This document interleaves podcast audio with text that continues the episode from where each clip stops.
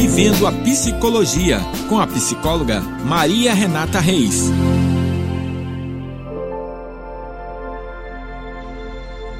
Olá, pessoal! Aqui é a psicóloga e neurocientista Maria Renata Reis, falando para o podcast do Jornal Rural. Essa semana falaremos um pouquinho sobre meditação e neurociência. Você medita? Se a resposta for não, você deveria. Os efeitos dessa prática no organismo e no comportamento humano têm sido muito estudados na atualidade, apesar de que a meditação é praticada há milênios nas filosofias espirituais do Oriente. E o que é a meditação?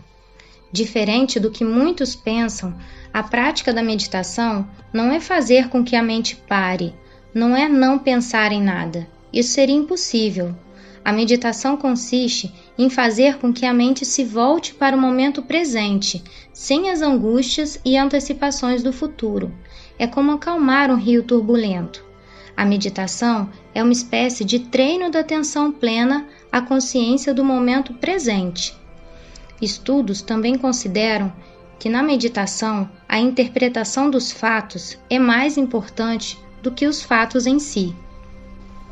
A prática da meditação tem contribuído de forma significativa para a evolução e desenvolvimento de diversos âmbitos da vida dos praticantes, pois ela acalma os pensamentos agitados e ansiosos, deixando tudo mais claro em nossa mente.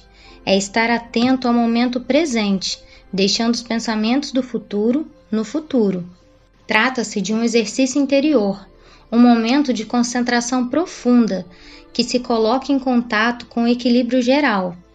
A técnica constitui uma grande variedade de práticas que visam um treinamento mental, cujo intuito é educar a mente, isto é, desenvolver e aprimorar habilidades para lidar melhor com as emoções e conviver melhor consigo mesmo. E quais são os benefícios da prática da meditação? Dentre os diversos benefícios já observados em praticantes da meditação, é importante destacar a grande influência na mudança comportamental. Estudos mostram que a meditação também pode auxiliar na diminuição do pensamento distrativo e ruminante, na melhora da atenção, na saúde física e na qualidade das relações familiares e profissionais. Outras pesquisas também apontam que pessoas que praticam meditação há mais tempo e com regularidade se mostraram mais alegres, estáveis emocionalmente, confiantes e tranquilas. Os benefícios são diversos e imediatos. Para além de um mergulho profundo em si mesmo e uma percepção mais consciente da vida, nós podemos citar a redução do nível de estresse, o aumento da capacidade de concentração e de memorização, o desenvolvimento do raciocínio lógico-matemático, desenvolvimento da criatividade, uma redução significativa nos comportamentos violentos, um maior equilíbrio do campo emocional, a redução de dores crônicas, a redução da ansiedade generalizada e até mesmo o aumento da imunidade. Mas qualquer prática pode ser considerada meditação? Não, foram definidos elementos atualmente aceitos pela ciência para caracterizá-la. São eles o uso de técnica claramente definida, como foco em atenção e produção de relaxamento muscular e psíquico, com redução de pensamento lógico. Há um movimento básico indispensável para qualquer prática meditativa, que envolve a respiração, a concentração e a postura. Assim, a meditação trabalha a mente e o corpo. É uma ginástica que não requer muito tempo, bastam 15 minutos e um pouco de persistência e regularidade para ver que cada vez mais as mudanças irão acontecer na sua vida. Como dito anteriormente, a meditação é praticada há milênios e por isso há uma grande variedade e de métodos em fazê-la, como por exemplo o Tai Chi Chuan. Porém, na literatura moderna, são ilustradas basicamente dois tipos de meditação: a concentrativa e a de mindfulness. A primeira é caracterizada pela atenção em um determinado foco, como a respiração. Já a meditação mindfulness é caracterizada pela consciência da experiência do momento presente, como uma atitude de aceitação em que nenhum tipo de elaboração ou julgamento é utilizado. À medida em que os estímulos internos e externos atingem a consciência do praticante, este simplesmente os observa e, assim como eles surgiram, deixam sumir, sem qualquer reflexão ou ruído mental. Como o cérebro reage quando estamos meditando? O nosso cérebro reage, por sinal, muito bem às práticas meditativas.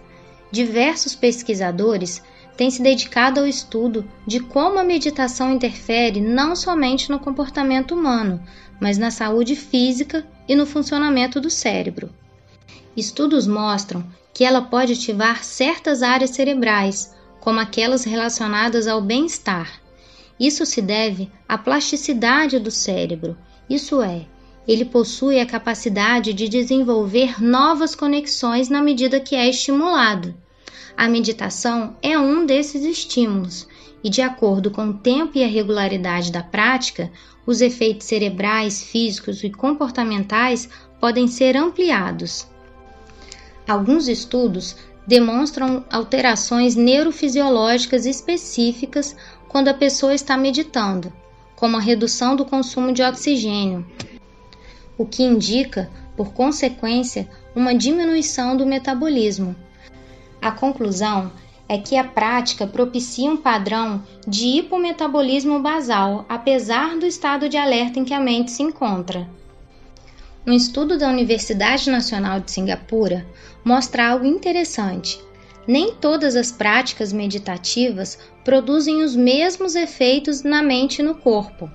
A pesquisa revelou que alguns tipos de meditação budistas suscitam efeitos diversos. Um deles, por exemplo, produzia atividade parasimpática, que seria o relaxamento aumentado, enquanto o outro ativava o sistema simpático.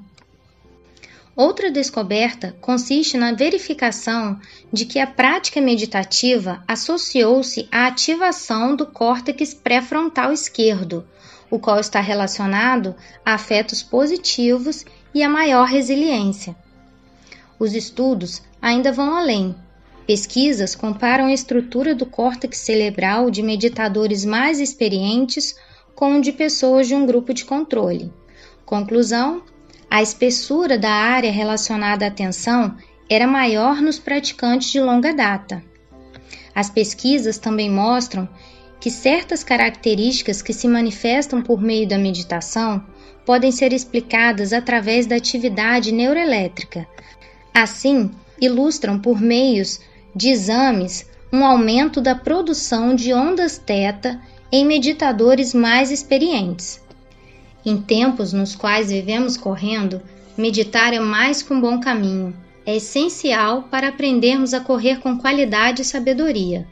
Não há contraindicação, portanto, não hesite, medite. Eu sou a psicóloga e neurocientista Maria Renata Reis e esse foi o nosso podcast da semana. Me sigam nas redes sociais, arroba Renata Reis e Facebook também. Até a próxima!